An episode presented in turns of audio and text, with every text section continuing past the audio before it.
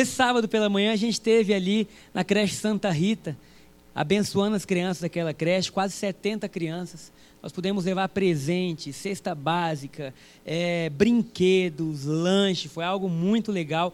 E eu queria agradecer a vocês como igreja, porque o nosso coração de verdade tem transbordado. E é muito legal ver pessoas que nessa área são menos favorecidas, né? E sendo abençoadas, sorrindo. Queridos, eles abriam os carrinhos, quase choravam de alegria, né? De ver. E, a, e a, eles ficam esperando, porque o que eles gostam mesmo é presente, é brinquedo, não é nem comida. Comida eles estão lá, come o danoninho de boa, mas na hora do presente, né? Aí é chamando, porque cada criança recebeu uma caixa, né? Que algum adulto aqui adotou e preparou a caixa. As crianças ficaram no final já estavam chorando, né? Todo mundo, não, calma, que vai chegar, vai chamar o seu nome. Querido, parecia fila para o céu. Fulano, a criança, ai, saía correndo, pegava o brinquedo. Bênção demais. Então, glória a Deus, Deus tem feito grandes coisas e é só o início. Nosso sonho é ter uma área a, a Souid não apenas momentaneamente ou com ações esporádicas, mas funcionando constantemente, abençoando creches, instituições e por aí vai. Amém? Então hoje nós vamos falar sobre a revolução do amor, é o tema da palavra. Revolução do amor. Será que você pode dizer isso? Revolução do amor. Quantos querem viver uma revolução do amor? Eu quero muito viver na minha vida. A Bíblia fala que Deus não tem amor, Deus é amor. É a essência dele. Quando a gente passa a viver o amor, a gente passa a ser transformado, a gente passa a, a, a ter tudo na nossa vida mudado. E essa semana eu tive estudando a história de Naamã. Na verdade, veio na minha cabeça a história de Naamã e eu comecei a ler, a reler, a pensar, a deixar aquela história entrar no meu coração. E quantos conhecem a história de Naamã? Ou já ouviram falar de Naamã? Quem nunca ouviu falar de Naamã, não sabe quem é? Legal. Hoje nós vamos aprender quem é Naamã, ok? Então nós vamos abrir em 2 Reis, capítulo 5, versículo 1, nós vamos ler juntos. Diz assim: O rei da Síria tinha um grande respeito por Naamã. Gustavo, será que a gente acha a versão que diz que ele era um herói? Se você achar, já muda. Esse que é um valente, se você achar que é um herói, você pode colocar, tá? Não tem aí, né, essa versão. Enfim. Ora, Naamã, chefe do exército do rei da Síria, era um grande homem diante do seu senhor e de muito respeito porque por ele o Senhor dera livramento aos sírios. Era um homem valente. Na minha versão aqui que eu não li, fala assim, na sua versão fala? Então aqui na versão do apóstolo diz assim: ele era um herói de guerra, porém leproso. Então, interessante esse primeiro versículo da história de Naamã. Porque Naamã, ele era um herói, mas era leproso. E eu comecei a pensar sobre o que é o heroísmo e o que é a lepra, porque no mesmo versículo você tem algo que envolve grande tipo de valor, de riqueza, de aventura, de fama, e do outro lado você tem algo que limita a sua vida de uma maneira incrível. Então, naquela época, as cidades, as nações, elas eram constituídas e fortalecidas por meio da guerra, por meio da espada, e Naamã era bom nisso. Naamã era o, era o comandante do exército da Síria, Deus tinha dado vitória para Naamã e ele era um herói. Então, um herói, querido, ele tem fama? Tem. Um herói, ele tem, ele tem glória? Tem. Um herói, ele é reconhecido? É. Um herói senta em mesas importantes? Senta. Naamã tinha tudo isso. Só que Naamã, por outro lado, era leproso. E a lepra é uma doença que faz você perder a sensibilidade. Eu disse no primeiro culto que aqui na igreja está cheio de médico. Tem médico para tudo. Qualquer problema que você tiver, o melhor deles é o médico dos médicos chamado Jesus. Mas Deus continua usando médico, nós temos o André, nós temos a Dani, enfim, tem o Johannes, tem médico para tudo que é jeito, querido. Aqui a gente está guardado mesmo. Né? E a lepra é uma doença que faz você perder a sensibilidade, faz você perder o tato, você deixa de sentir. E é interessante que aquele homem, por mais que fosse um herói, ele tinha deixado de sentir. E eu comecei a pensar que nós vivemos em uma geração de heróis. Quantos casados nós temos aqui? Parabéns, herói. Por que vocês riem quando fala de casamento, gente? Tem gente que ri forte, né? Primeiro culto teve uma moça que escandalizou a igreja, rindo. Falei, coitado do marido lá dela. Né? Mas, mas é uma geração de heróis. Quantos pais nós temos aqui? Né? A gente vai lidando literalmente com bravura aí em cada área da sua vida. Às vezes você é um herói, às vezes você é um herói nas finanças. Queridos, tem gente que você não sabe nem que existe tanto dinheiro assim.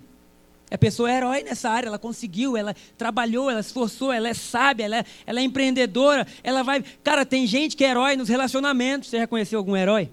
Gente, a pessoa ela faz relacionamento funcionar. Né? No entanto, o heroísmo de Naamã, ele tinha um contraponto que era a sua lepra. Então, por mais que ele tivesse vitórias, por mais que ele tivesse orgulho de quem ele era, por mais que ele tivesse ali prazer na vida dele, status, a lepra fez com que ele se tornasse insensível. E a gente vive numa geração de heróis. A gente conquistou nas últimas décadas o que a história nunca viu, quase aquele louvor, né? Gente, a gente está aqui na pregação. Você não faz isso, mas se você fosse diferente, você podia estar em qualquer lugar do mundo no seu celular. Olha que loucura, você está em um lugar fisicamente, mas o seu aparelho celular permite você ver qualquer palestrante do mundo, qualquer coisa que você quiser, o mundo perdeu as fronteiras. Então nós conquistamos tanto em umas áreas, mas por outro lado temos uma geração leprosa que se tornou insensível. Temos maridos que não conseguem se comunicar com as mulheres, temos pais que não conseguem se comunicar com os filhos, temos amizades que não têm mais o mesmo valor porque a gente deixou de sentir. O nosso coração deixou de sentir o que é básico, a gente deixou de perceber as pessoas, a gente entende muito de coisas, mas a gente se tornou criança no trato um com o outro. A gente não sabe o que fazer para o nosso coração reacender. Então, aquele homem, ele tinha muita vitória, ele tinha conquista, ele tinha tudo que qualquer pessoa queria ter. Ele era honrado pelo rei, sabe? E aí, por outro lado, ele perdeu a possibilidade de se sentir tocado e de tocar. Um dos testemunhos que a gente muito escuta aqui na igreja, e eu creio que não só aqui na igreja, mas em qualquer lugar que Jesus seja revelado, é que as pessoas voltaram a sentir. Sabe, a coisa mais linda que existe para mim hoje, eu quero ver paralítico andando, e nós vamos ver isso. Mas é uma pessoa dizer assim: há anos eu não sabia o que era Deus e eu não sei o que eu senti nesse culto, mas algo dentro de mim mudou. Sabe, é a lepra sendo removida, é a alegria do evangelho sendo devolvido. É você, gente, essa, essa semana eu estou muito feliz. Mas eu estou feliz assim, estranho. E olha, para eu estar tá me achando estranho, eu devo estar tá muito. Querido, eu estou tendo crise de riso sozinho dirigindo. Um dia desde eu estava pensando sobre riqueza, eu comecei a rir dizendo, eu sou o homem mais rico do mundo. E eu ria porque parte de mim dizia, tu é mentiroso. Aí eu ria, e a outra parte dizia, essa é a maior verdade, sabe? Porque riqueza para Deus é paz é justiça, é alegria, é leveza, sabe? É ser perdoado, é você saber que o seu nome está escrito num livro que ninguém pode apagar, é você saber que quando as luzes da, da terra se apagarem, as luzes celestiais vão estar continuamente acesas para você. Falei, Deus, eu sou extremamente rico, e eu ria de alegria, dizendo, cara, que bom é nós podermos ter um Deus de amor. Vou contar um, um, um não sei se é um testemunho um testemunho para vocês, né? Eu estava em dúvida Queridos, é muito engraçado essas coisas de crente. Eu estava em dúvida, eu falei, será que eu faço um momento de generosidade? Eu boto para o final. E aí eu ali pensando, falei, eu vou abrir a Bíblia e ver se Deus me dá um sinal. Queridos, aí eu abri em Naum. Rapaz, Naum estava de mau humor. Aí no versículo diz assim: certamente o Senhor é contra ti.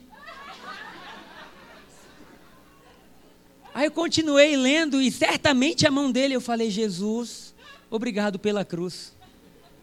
Obrigado porque a cruz me dá a convicção de que o Senhor é por mim. Obrigado que a cruz te dá calma para ler qualquer passagem bíblica e saber o tempo que você está vivendo. Sabe, a cruz é o sinal de que Deus nunca mais vai estar tá contra você. Aí eu fechei a Bíblia e falei, Senhor, já que o Senhor não quis decidir, decido eu, vai ser no final, amém? E eu sei que o Senhor é por mim. Te amo. E voltei a rir. Porque você imagina o peso de você viver constantemente preocupado, até quando você abre a Bíblia aleatoriamente. Né? Então, queridos, Deus está nos devolvendo o privilégio de ter uma igreja que sente, sabe? Se você parar com pessoas que têm chegado e com a gente mesmo, e por ouvir testemunho, a gente estava num almoço domingo passado, na casa do, do Rafão e da Débora, e uma das pessoas que estava lá também, convidada, chegou e assim, disse assim: Olha, eu visitei o lugar que vocês estão lá, eu fui no ID pela primeira vez na vida, e o que eu senti lá eu não senti em lugar nenhum. Eu falei, cara, glória a Deus, sabe? Porque não é questão de, ah, eu fui a tal lugar, mas é questão das pessoas voltarem a sentir. Então a história de Naamã, ela é muito parecida com a gente. Porque a gente às vezes vive tão corrido que a gente deixa de sentir. Não é comum um cristão estar tá estressado. Não é. E eu falo como um choque para mim, porque às vezes eu fico. Não é comum um cristão estar tá cansado. Nós vamos ver durante essa história que Deus dá várias pistas aqui de como é a nossa vida hoje. Vocês estão preparados? Então, por que, que não é comum? Porque o cristão ele tem uma, um, um recurso que é sobrenatural. O cristão ele tem acesso a coisas que nenhuma outra pessoa tem. Então não quer dizer que o cristão não passe por desafio. Olha, às vezes a gente está entrando na igreja, você cumprimenta cinco pessoas, são cinco desafios diferentes. Você não é mágico para resolver eles? O que, que você faz? Você ora. Fala, Deus, me dá sabedoria para viver. Como é que a gente aconselha fulano? Como é que aconselha Beltrano? E aí a paz de Cristo que excede todo entendimento. Olha esse versículo, gente. A paz que excede o que você consegue compreender.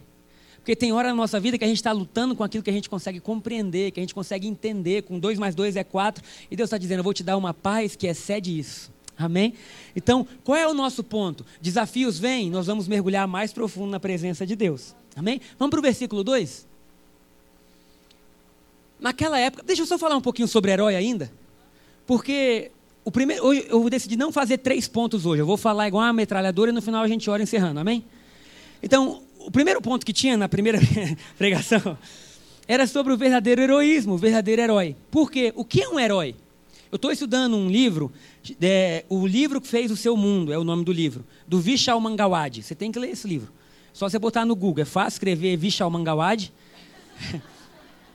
Você vai achar o livro, você compra o livro. Mas ele mostra como a Bíblia, ela moldou o pensamento do Ocidente. E aí ele chega nesse versículo, sobre, nesse capítulo sobre heroísmo, e ele fala assim: o que é um herói? E o que é um herói para você? Então ele coloca ali uma pergunta que eu vou perguntar e vocês vão me dizer. Herói é o que entra num prédio em chamas e retira as crianças de lá? Ou herói é aquele que entra em um prédio e explode todo mundo que está lá? Você não precisa dizer, tá? Dependendo da sua visão, você tem uma visão de que o herói é o que tira. Mas dependendo do lugar do mundo que você esteja, herói é aquele que vai lá e destrói tudo. Agora, o que, que muda a concepção do heroísmo? Olha essa frase, tem uma frase que eu separei. Você coloca, por favor, Gustavo, para a gente.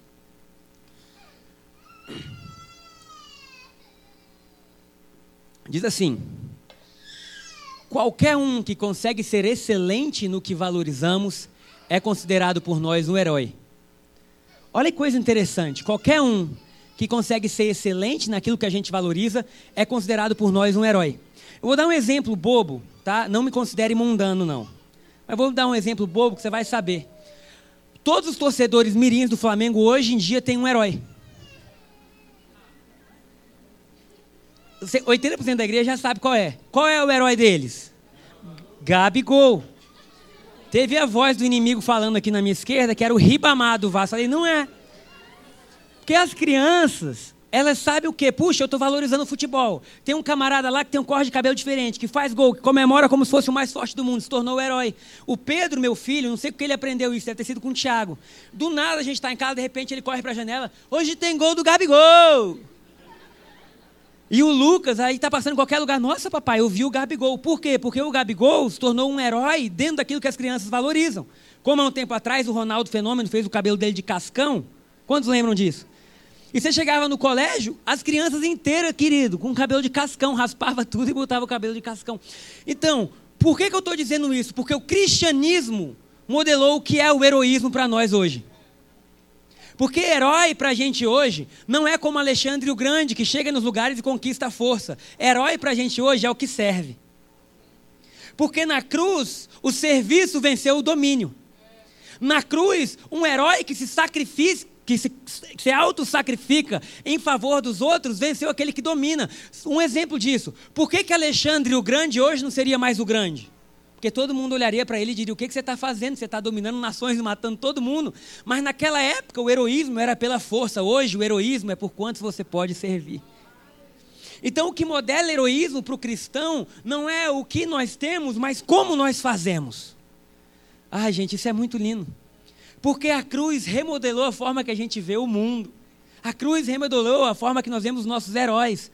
Você vê, tantos e tantos surgiram e cresceram e a gente fala assim, cara, olha o que essa pessoa fez de bom. Hoje, até as grandes empresas, elas funcionam assim, como a gente pode mudar o mundo para melhor? Sabe de onde vem essa base? Cristianismo.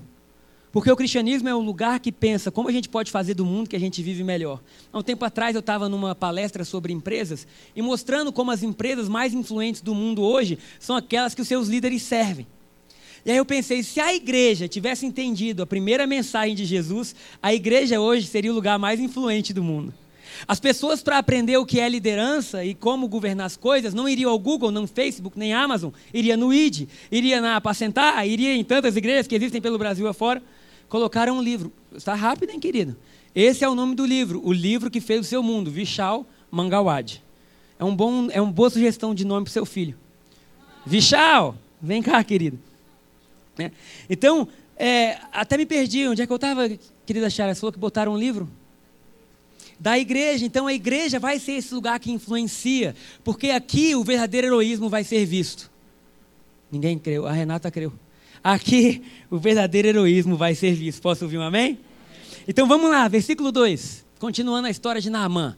Naquela época, saqueadores sírios tinham invadido o território de Israel, e entre os cativos havia uma menina, uma menina que se tornou serva da esposa de Naamã. Então olha a história dessa menina agora, gente. A Bíblia deixa de falar de Naamã e começa a falar de uma menina. Uma menina que não era nem uma mulher. Naquela época a mulher não era ouvida. Quantos são gratos pelo cristianismo que diz que diante de Deus todos têm o seu valor? Mas não vamos falar disso hoje, amém? Mas glória a Deus. Deixa para lá, vamos continuar. Então, certo dia, a menina disse à sua senhora: Como seria bom se meu senhor fosse ver o profeta em Samaria? Ele o curaria de sua lepra. Olha que coisa doida, gente. Porque o que tem de gente de mau humor no mundo não está escrito. E essa menina tinha tudo para estar tá mal-humorada. Essa menina tinha tudo para olhar para Naamã e falar: vai morrer leproso. Sabe, ela foi levada cativa, ela se tornou uma escrava. Ela chega na casa de Naamã e ela está longe de Israel, ela está longe de tudo. Mas dentro dela continua um mundo diferente atuando. E quando ela vê a lepra de, de Naamã, ela fala assim: quem dera Naamã tivesse diante de meu Senhor lá, Eliseu, lá em Israel. Sabe? E esse é o papel da igreja. O papel que não anuncia como a gente vive hoje, mas que anuncia o que Jesus fez. Sabe, se você for parar naquilo que você está vivendo, você nunca vai falar de Jesus, porque você nunca vai achar que aquilo que você está vivendo é justo ou apto ou digno o suficiente para você mostrar o Evangelho. Então você imagina que ela estivesse querendo mostrar para Naamã as credenciais dela, ela não ia conseguir. Mas o que, que ela faz? Olha, não olha para mim não, mas se você olhar lá em Israel, se você tivesse visto o que eu vi, ouvido as histórias que eu ouvi, certamente você sairia correndo daqui e iria até Israel. Queridos, esse é seu papel, esse é meu papel. Nós não estamos falando da nossa vida, nós estamos falando da vida de Jesus. Se as pessoas ouvirem o que a gente ouviu, e se elas conseguirem ver o que a gente viu, certamente elas serão restauradas. Certamente elas serão modificadas. Então, no versículo 4, isso que eu acho interessante, queridos, porque Naamã contou ao rei o que a menina israelita tinha dito. Isso é um milagre, porque Naamã estava acostumado a sentar com generais, Naamã estava acostumado a sentar com reis, Naamã estava acostumado a sentar com pessoas que eram muito importantes. E aquela menina não tinha valor nenhum, mas o que ela falou entrou direto no coração dele. Ele sai correndo e vai ao rei e fala: Ó, oh, meu senhor, aquela menina escrava falou que se eu fosse para Israel eu ia ser curado. E o rei acreditou. Olha aí. Nos versículos seguintes, a Bíblia conta a história que o rei fez uma carta, né, mandou para o rei de Israel e mandou uma comitiva com Naamã. Quando Naamã chega a Israel, agora, queridos, imagine essa viagem, hein? Quantos aqui já viajaram de carro em uma estrada ruim? Dá raiva ou não dá? A gente não é possível. Aí se cai no buraco, fala: o sangue de Jesus tem poder. Né? Não acredito. Agora você imagina a, a estrada de Naamã da Síria até Israel. Não tinha ar-condicionado, não tinha motor, era cavalo, querido, era México, não sei o quê. Né, né. Então ele chega a Israel, ele vai direto no rei, dizendo: Olha, eu estou com essa carta aqui. Quando o rei lê a carta, a Bíblia fala que o rei fica assim: Meu Deus, o rei da Síria quer romper comigo, porque quem sou eu para curar a lepra? Querido, quem somos nós para curar a vida de alguém? Quem somos nós? Não há poder em nós para curar a vida de ninguém, mas há poder de Deus em nós. Amém? E aí o rei rasga as suas vestes, ele grita dizendo: Ele vai romper comigo. No versículo 8, a história continua dizendo o seguinte: Mas quando Eliseu, o homem de Deus, soube que o rei de Israel havia rasgado as roupas, mandou-lhe esta mensagem: por que o rei ficou tão aflito? Na minha versão fala assim: por que, que você rasgou as suas vestes? Não se desespere, meu irmão, o seu socorro está a caminho, amém? Envie Naamã a mim, e ele saberá que há um profeta verdadeiro em Israel. É o seguinte: então Naamã foi com seus cavalos e carruagens e parou à porta da casa de Eliseu. Querido, imagina, aquela época, uma casa comum. Chega Naamã com seus cavalos e carruagens para na porta. Aí Eliseu manda um mensageiro dizer a Naamã, ele não saiu nem de casa. um homem que está acostumado a sentar com reis. o profeta não saiu nem de casa, mandou um mensageiro, falou assim: vai e lave-se sete vezes no Rio Jordão. Sua pele será restaurada e você ficará curado da lepra. Simples ou não? Querido, não passou remédio, não passou nada. Falou assim: vai lá e mergulha sete vezes. Simples. É ou não é? Agora, olha o que, que Naaman fala. Naaman ficou indignado e disse: Deixa eu te falar algo. O evangelho é simples. E é tão simples que tem gente que fica indignada com a simplicidade do evangelho. Porque eles não entendem que aquilo que para a gente é de graça foi caro para Jesus. E as pessoas querem continuar pagando um preço que já foi pago. Não tem como você acrescentar suor humano ao que custou o sangue de Jesus, meu irmão. Então não adianta você chegar aqui, não, eu vou pagar. Não, sabe? Se estão pedindo uma oferta para sua bênção, esquece isso. Sabe? Não tem isso, não tem penitência que você tem que pagar para ser abençoado. A cruz é a prova de que Jesus já liberou a bênção. Então, se o evangelho não é o ritual que eu tenho que cumprir para receber algo, o que é o evangelho? É você ouvir a voz de Jesus e obedecer.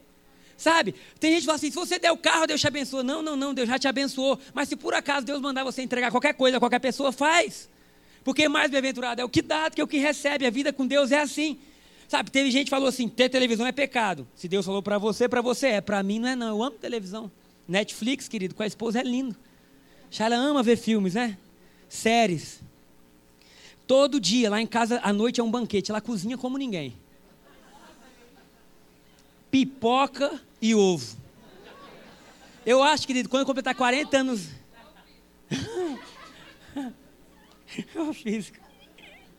Essa charla. Eu acho que quando chegar a 40 anos, se eu ver pipoca em algum lugar, eu tenho um treco. Irmão, o deserto tá grande. Onde é que eu estava, gente? Pelo amor de Deus. Perdi, Charla, culpa sua. Hã? A televisão não é, por quê? Porque o Evangelho não é um livro de regras a ser seguido. O Evangelho é o domínio do Espírito Santo sobre você. Então você não pode passar para os outros aquilo que Deus falou para você, senão você vai se tornar chato. E o que, que as pessoas que não querem viver a simplicidade do Evangelho ficam? Elas ficam indignadas. Porque você vai ler, olha o que, que ele fala. Eu imaginei que ele sairia para me receber. Elas querem o quê? Status. Elas querem chegar em um lugar onde assim, nossa, eu sou honrada aqui. Querido, você é honrado nos céus. Aqui na terra você não está para ser honrado, você está para honrar. Amém? Então você não chega num lugar dizendo, nossa, ninguém botou um tapete vermelho para mim. Não, não, não, não, não, não. Tapete vermelho é o sangue de Jesus que abriu o caminho para o trono. Amém? Então, ele falou assim: imaginei que ele sairia para me receber. Olha só como a lepra deixa a gente frustrado, insensível. Esperava que movesse as mãos sobre a lepra, olha o ritual, né? Corpo inteiro, né? Se ele desse uma viradinha, né? E fizesse. Então ele estava cheio de coisa no coração dele. Esperava que movesse as mãos sobre a lepra, invocasse o nome do Senhor, seu Deus, e me curasse. Versículo 12. Aí olha, queridos, isso é muito interessante. Porque se a gente não tiver um coração simples e humilde, a gente sempre vai comparar o mover de Deus com aquilo que a gente acha. Então ele compara o Rio Jordão, que é um rio. Alguém já foi a Israel? A gente está querendo fazer uma viagem para o ano que vem. Se prepara, não sei, se prepara. Aí tem gente dizendo, ah, mas é muito rápido. Querido, vai ser o melhor ano da sua vida começando hoje. O Márcio, né, que chama a igreja, que chamava a igreja do caminho, porque ele, ele era tão traumatizado com a igreja que ele não tinha coragem de falar que estava indo a uma igreja. Então ele falava assim, eu estou indo no caminho. Aí um dia eu conversei com ele, rapaz, mas será que ele está indo em outro lugar? O que, que é esse caminho? Ele, não, pastor, o caminho é aqui. Mas eu fui tão traumatizado que eu ainda não consigo falar a igreja. E o primeiro culto que ele veio foi liberar uma palavra do púlpito dizendo assim, esse vai ser o melhor ano da sua vida. E ele falou assim: Eu criei. E aí, passou um mês, dois meses, ele foi demitido. Eu falei: Deus do céu, misericórdia, honra a fé dele, Deus, porque parece que às vezes Deus brinca com a gente, Deus tem senso de humor. E aí eu falei: Agora o cara é demitido, com esposa, com filho, como é que vai ser isso? Passou um mês, dois, e ele falou assim: O mais estranho é que eu estou em paz. Porque só o Evangelho pode fazer você viver em paz, independentemente da circunstância. Cara, eu pensando, eu estava mais nervoso que ele. Porque ele falou assim: foi você que falou que ia ser o melhor ano da minha vida. E eu estava quase igual na mãe, indignado, dizendo, achei que o profeta ia sair da casa, que Deus ia se mover, né? Aí eu, meu Deus, o que, que aconteceu? Ele recebeu uma proposta de uma grande empresa, eram centenas de candidatos, e ele não sabe como ele foi aceito. E dentro da empresa ele já cresceu muito. Mês passado ele passou um tempão viajando, acho que ele estava na Suíça, num curso, e ele falou assim, pastor, meu grupo foi o melhor do curso. Aí domingo passado eu mandei uma mensagem para ele: "Tô com saudade de você, cadê você?" Ele: "Pastor, ora para o ano não terminar, que é o melhor ano da minha vida." E eu quero declarar isso sobre a gente. Começando hoje vai ser o melhor ano da sua vida. Sabe, não fica nervoso, Deus vai fazer, é Deus, ele é poderoso. Então, o que, que Naamã está fazendo? Se você for botar no Google, pode botar no Google, Abana e Farfá, você vai ver a história desses rios, que falam que as águas eram, eram cristalinas, que eles brilhavam, que era um lugar lindo, que por onde eles passavam eles levavam fertilidade, que era uma coisa de louco. Agora, quando a gente for Israel junto, a gente vai no Jordão, e você vai ver que o Jordão é barro. As irmãs entram no Jordão, quando vai lá batizar, com medo de aparecer um peixe-boi debaixo das águas e pegar elas. Fica assim, ai Jesus, não sai de perto dos negócios. Você não vê nada, a sua mão afunda, ela desaparece. Porque não tem nada. E outra coisa, ele é pequeno, ele é estreito. Não, não tem nada de bom, de verdade. Esteticamente falando, não é aquele lugar que você bate foto e diz, nossa, só para quem é espiritual. Estou no Jordão, amém? Né? Porque não é um lugar bonito. Então, o que que, o que, que Naaman faz? Ele começa a comparar, Monique. Ele compara assim, puxa, lá na Síria eu tenho coisa muito melhor. Mas a sua vitória não está em comparar, está em acreditar. Sabe, porque às vezes o seu heroísmo, do lugar que você veio, pode te roubar da simplicidade que é o Evangelho. Aí você está assim, puxa, mas agora mudou, parece que aqui é menos importante. Não, não é isso. É que no lugar que parece menos importante, Deus vai te dar suas maiores vitórias, amém? Então, na, é, Naamã, ele começa a comparar. E ele fala, não é melhor do que qualquer rio de Israel? Será que eu não poderia me lavar em um deles ser curado? Querido, não é do seu jeito, é do jeito de Deus, amém? Então Naamã deu meia volta e partiu furioso. Jesus amado, ô homem perigoso. Mas seus oficiais tentaram convencê-lo, dizendo: Meu senhor, se o profeta lhe tivesse pedido para fazer alguma coisa muito difícil, você não teria feito? É ou não é? Se ele tivesse dito: Olha, paga o que tiver que ser pago, viaja o mundo inteiro, volta. Cara, a lepra não tinha cura. E, não sei se tem ainda, doutor. Tem cura hoje em dia? Tem, pronto. Naquela época não tinha. Então ele não tinha o que fazer. Então, cara, era uma coisa de louco. E aí os, os servos falaram: olha, você já saiu de lá, a gente já viajou isso tudo. Ele mandou você mergulhar sete vezes. Eu fiquei rindo, gente. Eu chorei e ri lendo essa passagem. Que eu perguntei, cara, Deus é ou não é engraçado? Porque ele sabia que Naamã ia ficar bolado. Ele sabia. Ele não podia ter mandado uma vez. Naamã, vai lá, velho, mergulha uma vez. Mas era sete. O cara tinha que sair, voltar, mergulhar mais um. E lá, quando a gente vai a Israel, a gente gosta de mergulhar quantas vezes? Sete. Se você for no Jordão e mergulhar uma, tu não recebe a benção, irmão. Tem que ser sete mergulhos. Te abaixa, te levanta e te abaixa. E a lepra vai sair. Aí é coisa de louco. Né? É claro que hoje a nossa visão é diferente. A gente sabe que a nossa vitória não está no Jordão. O pequeno e o desprezível que a gente tem na nossa vida não é o Jordão, é a cruz, amém? O Jordão era só um símbolo de todo aquele que mergulha na cruz recebe vitória. E aí Naamã vai até o Jordão, é, Vamos continuar lendo. Meu Senhor, se o profeta lhe tivesse pedido algo difícil, você não faria? Por certo, o Senhor deve obedecer à instrução dele, pois disse apenas: Vai, lava-se e será curado. Assim Naamã desceu ao Jordão e mergulhou sete vezes, conforme a instrução do homem de Deus. Sua pele ficou saudável como a de uma criança, na minha versão fala como de um bebê, e ele foi curado. Mostra aí, Gustavo.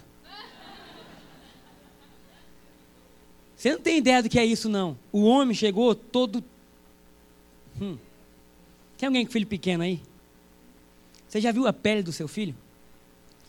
O homem estava todo leproso, não sentia mais nada. Provavelmente, parte dos seus corpos já podia ter caído, ele estava mal. Mas de repente ele mergulha sete vezes, ele sai como um bebê, porque é isso que o Evangelho faz conosco. Sabe, nós vamos ter um encontro chamado Mergulhados, e a ideia do Mergulhados é só a gente mergulhar. Três dias ouvindo palavra, louvando, ouvindo palavra, louvando, cantando, orando. Você vai mergulhar, sabe? Mas a, a, a sensação que a gente tem quando sai de um lugar assim é que a gente virou bebê de novo. Cris, eu lembro quando o, o, Eu não sei, né? Eu lembro quando eu ia botar os meus filhos para dormir. Tem cristão aqui na igreja que é abençoado que com o neném no berço e ele dorme. Na nossa casa não foi assim. Na nossa casa as minhas pernas cresceram. Porque o que, que eu fazia? Eu tinha que fingir que estava subindo e descendo escada assim. Né? né? E cantar. Porque ele vive, posso crer no amanhã. Porque ele vive, temor não há. Porque parece que o bebê ele consegue sentir tudo. Parece que ele tem um outro sentido. Aí o que, que eu ia fazendo? Batendo no bumbum. Alguém mais?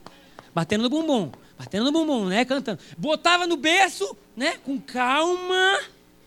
Batendo no bumbum.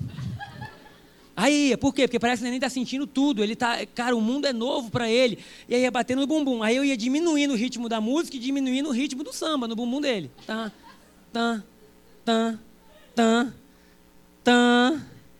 Aí você diminui a frequência, mas aumenta a intensidade, né? do toque. Alguém mais fez isso eu? Até que você segura o bumbum da criança, né? Para ele tá seguro. E aí você vai sutilmente retirando sua mão. Queria parecer que era assim, ó. Quando eu fazia assim, é. Eu não acredito que esse menino sentiu. Como é que ele pode sentir depois desse choque emocional que eu dei nele, de tudo? Mas por quê? Porque a criança, ela sente.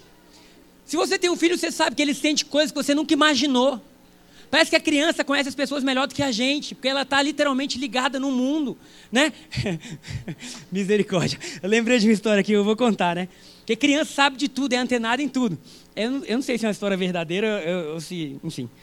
Mas aí, né, cristão, tinha, antigamente gostava de falar, né? E aí a cristã era filha do pastor. Aí a criança estava na casa e os pastores lá comentando da fulana, não, ó, cuidado que fulano tem duas caras, hein? Ela vai vir conversar, amor, mas cuidado. Aí beleza. Aí o casal chegou na casa desse pastor lá, e a criança tá de um lado para o outro assim, né? Assim, pai, virava, e o pai, que isso, filha? Deixa essa, deixa a fulana, né? Ela, não, papai, estou procurando a outra cara que você disse que ela tinha.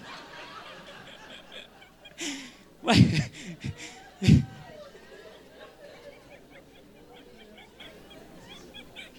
Jesus amado.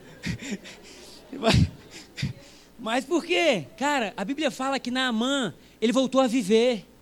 Naamã saiu como uma criança. E o que Deus quer para você é que você viva em um lugar onde os seus traumas não te travem. Onde aquilo que você viveu não te trave, onde você libere perdão e seja perdoado, onde você ame as pessoas, onde você volte a parecer uma criança. Amém? Amém.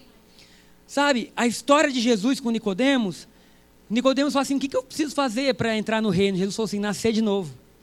E lá atrás ele já tinha dado um símbolo para a gente, como a gente nasce de novo, que é mergulhando nele. Assim como o Jordão era algo, era algo feio para Naamã, a cruz nunca foi algo bonito.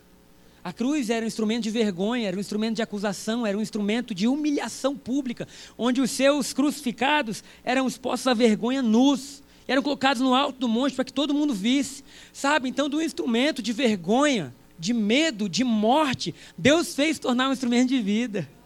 Deus fez tornar aquilo que era desprezível em algo que nos faz nascer de novo, irmãos. Sabe? E eu termino lendo o versículo que está. Eu sei que ele está em algum lugar. Aqui, 2 Coríntios 3, versículos 5 e 6. Porque olha o que o Evangelho faz com a gente. Ele tira a gente da posição de Naamã, na posição que a gente se apoia no que a gente fez, ou no que a gente tem, ou no que a gente faz. E olha o que Paulo fala: não que nos consideremos capazes de fazer qualquer coisa por conta própria. Mas a nossa capacitação vem de Deus. Querido, isso é muito lindo, porque isso é libertador. É Deus dizendo assim: olha, sabe a sua família? Você não consegue fazer ela funcionar por conta própria. Você pode fazer ela no seu máximo, mas nunca vai ser o melhor. Suas empresas, seu trabalho, tudo que se diz respeito. Sua vida emocional, tudo, queridos. Não que nos consideremos capazes de fazer qualquer coisa por conta própria, mas a nossa capacitação vem de Deus. Versículo seguinte. O antigo sistema, com suas leis gravadas em pedra, terminava em. Versículo 6, perdão. Ele nos capacitou para sermos ministros de uma nova aliança, não da lei escrita, mas do Espírito. Porque a lei escrita termina em morte, mas o Espírito dá vida. Quantos querem vida nessa manhã? Amém? Vamos voltar para a história de Naamã, o último versículo, se eu não me engano, a gente já leu tudo. Segunda Reis 5, acho que a gente está no 14, é isso, Gustavo? Não sei. Desceu ele mergulhou no Jordão por sete vezes, conforme a palavra do homem de Deus. Foi purificado. Então voltou, esse último versículo. Então ele voltou ao homem de Deus, ele e toda a sua comitiva. Imagina, agora Eliseu devia estar rindo sozinho dentro de casa, não devia? Imagina ele ouvindo o barulho da cavalaria voltando, igual o louvor subindo aqui no altar agora. Todo mundo voltando, trazendo vitória. E aí ele fala assim: chegando, pôs-se diante dele e disse: Eis que agora eu sei que em toda a terra não há Deus senão em Israel. Agora, pois, peço-te que do teu servo recebas um presente. Queridos, eu acho interessante porque a história de Eliseu mostra muito como a gente hoje participa dos, das questões financeiras na casa de Deus. Sabe? Deus não pediu, Eliseu não pediu, não foi obrigado, só que ele recebeu uma coisa tão valorosa que ele falou assim: agora, por favor, recebe o que eu tenho para entregar também, recebe algo que eu possa dar. E ontem a gente estava numa igreja em Águas Claras, é, para você que gosta de ouvir mensagens sobre a graça, o pastor da nova é o Fragalha. Alguém já ouviu falar dele? Carioca esperto. Vale a pena você baixar o podcast e você ouvir. As pregações dele sempre falam sobre a nova aliança. E nós estávamos na, né, numa, numa igreja nova, que não é a dele, mas é aqui em Brasília, lá em Águas Claras. E no final do culto, queridos, veio uma, uma, uma pessoa, é, foram cinco horas de culto. Cinco horas de adoração. E aí, no meio tinham palavras pequenas, e no meio desse mover, veio uma pessoa orar por mim, lá da igreja deles. E aí ela falou assim: Olha, Deus está levando a igreja de vocês a um novo nível. E é tudo que eu sinto no meu coração. Eu sei que Deus está preparando a gente para algo que a gente não sabe como vai ser. E é um novo nível assim de vida de Deus na gente, da gente sentir, da gente se importar, da gente amar, sabe, da gente ser uma família de verdade, por mais que a família esteja crescendo, mas da gente literalmente se importar um com os outros, é dizer assim: olha, tudo que vocês viveram ainda é pequeno perto do que Deus vai colocar no coração de vocês. E ela falou uma frase que eu achei muito interessante. Ela falou assim: a igreja de vocês vai passar a ser reconhecida também pela generosidade. Gente, é isso que a gente tem falado todo domingo. Todo domingo ela falou assim: Deus já preparou e vocês vão começar, vocês vão começar a ser também reconhecidos pela generosidade. E aí começou a falar várias coisas que ela estava recebendo ali de Deus, que a gente seria uma bênção para Brasília, para o Brasil e para as nações, que a gente tem falado também, que nós teríamos missões, enfim, até na África ela falou. Falei, ô bênção, que Deus nos abençoe mesmo. Só que eu fiquei pensando nessa história de Naamã, e pensando como o fluxo de Deus acontece. Porque no Evangelho a gente não é bom o suficiente para criar algo, mas a gente é apto para responder a algo. Então o Evangelho não é o quanto que a gente pode criar, mas o quanto que a gente pode responder ao que foi criado. Eu pensei, se nós vamos ser uma igreja generosa, nós vamos ter que ver os atos generosos de Deus.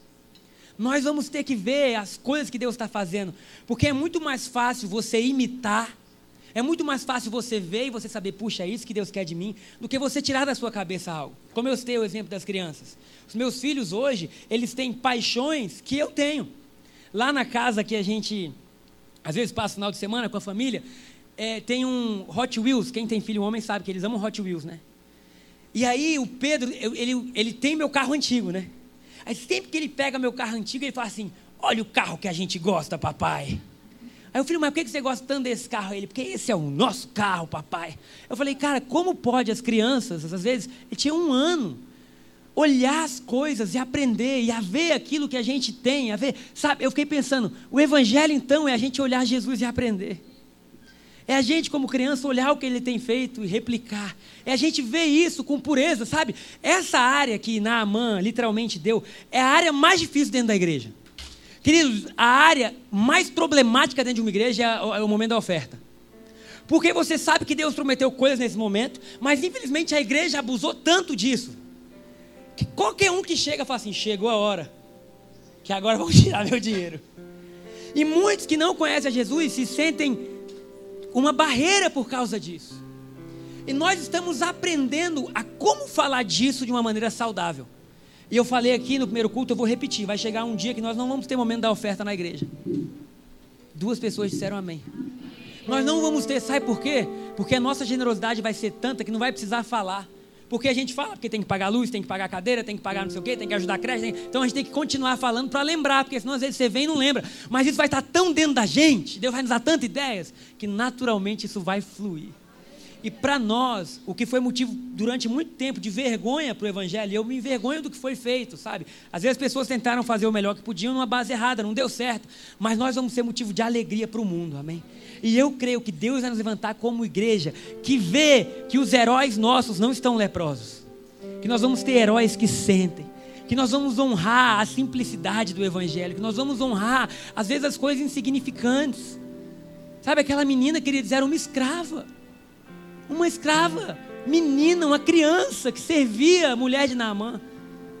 Você já parou para pensar quantas coisas pequenas Deus usa na nossa vida? Às vezes, quantas pessoas que a gente nem imagina que Deus coloca para nos usar. Alguém já machucou um ligamento no corpo? Alguém?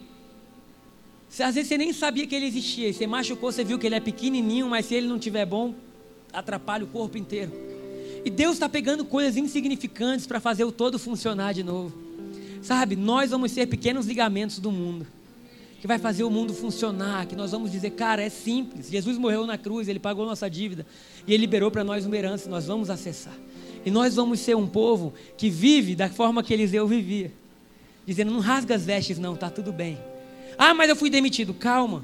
Ali na frente está a sua vitória. Ah, mas eu não tenho tudo que eu queria. Querido, talvez você não tenha fisicamente, mas espiritualmente você já tem mais do que você imagina.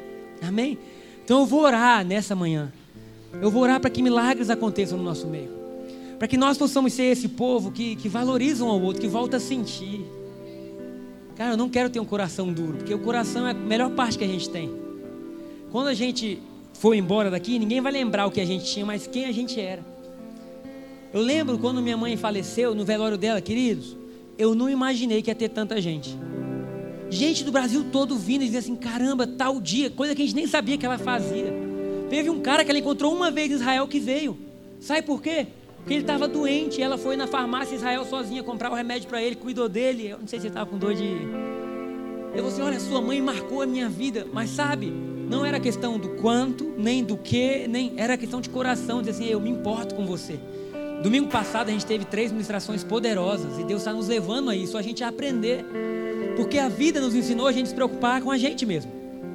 Cuida do que é seu, guarda o que é seu, tranca o que é seu, né? se protege, porque todo mundo quer te destruir. Mas nós vamos criar uma comunidade onde você não vai precisar se proteger, porque todo mundo quer te edificar, todo mundo quer te construir. Agora, isso é um processo. No meio do processo de sete mergulhos, paciência, meu irmão. E a igreja precisa aprender a ter paciência. A gente precisa ter a paciência casado, com filho, com pai, com amigos, porque Deus trabalha pela paciência. Deus não está com pressa, não é? Gente, Deus não está com pressa. Se Deus não está com pressa, a gente não pode ter pressa, por mais que a gente tenha. Então Deus vai nos levar a viver isso. E nessa hora nós vamos fazer o seguinte: nós vamos ficar em pé, nós vamos orar. Se você quiser orar por qualquer um da igreja, você sai do seu lugar. E como nós não tivemos momento de oferta, se você quiser por acaso entregar algo a Deus, sinta livre para fazer isso. Se você quiser aqui na igreja, olhar alguém e falar, cara, eu quero abençoar essa pessoa com um abraço, com uma semente, o que você quiser. E nós vamos terminar esse culto com um grande mover de Deus, amém? Então, para facilitar a questão daqueles que já estão com, com um desejo de ofertar, que já vieram com essa intenção no coração, vai ter o pessoal do apoio com os envelopes. É só você levantar a mão como você faz sempre. Durante o louvor eles vão estar aqui à frente, você vem na hora que você quiser e nós vamos adorar Jesus. Amém? Vamos lá, igreja.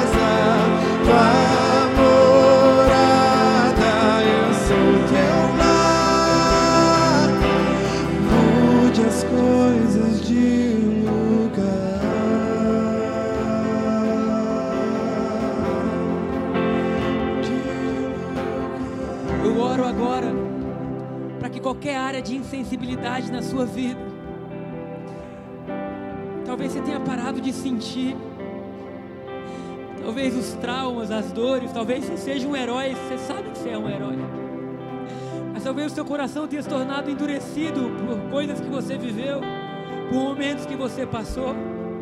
Talvez você saiba que em áreas da sua vida existe algum tipo de, de lepra, de insensibilidade, de dureza.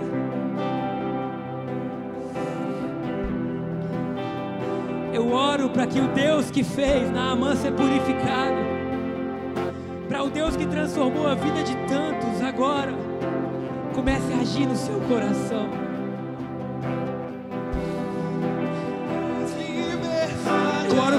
Você volte a sentir. Eu oro para que você volte a sentir. Tens liberdade aqui. Eu oro para que você volte a ser saudável.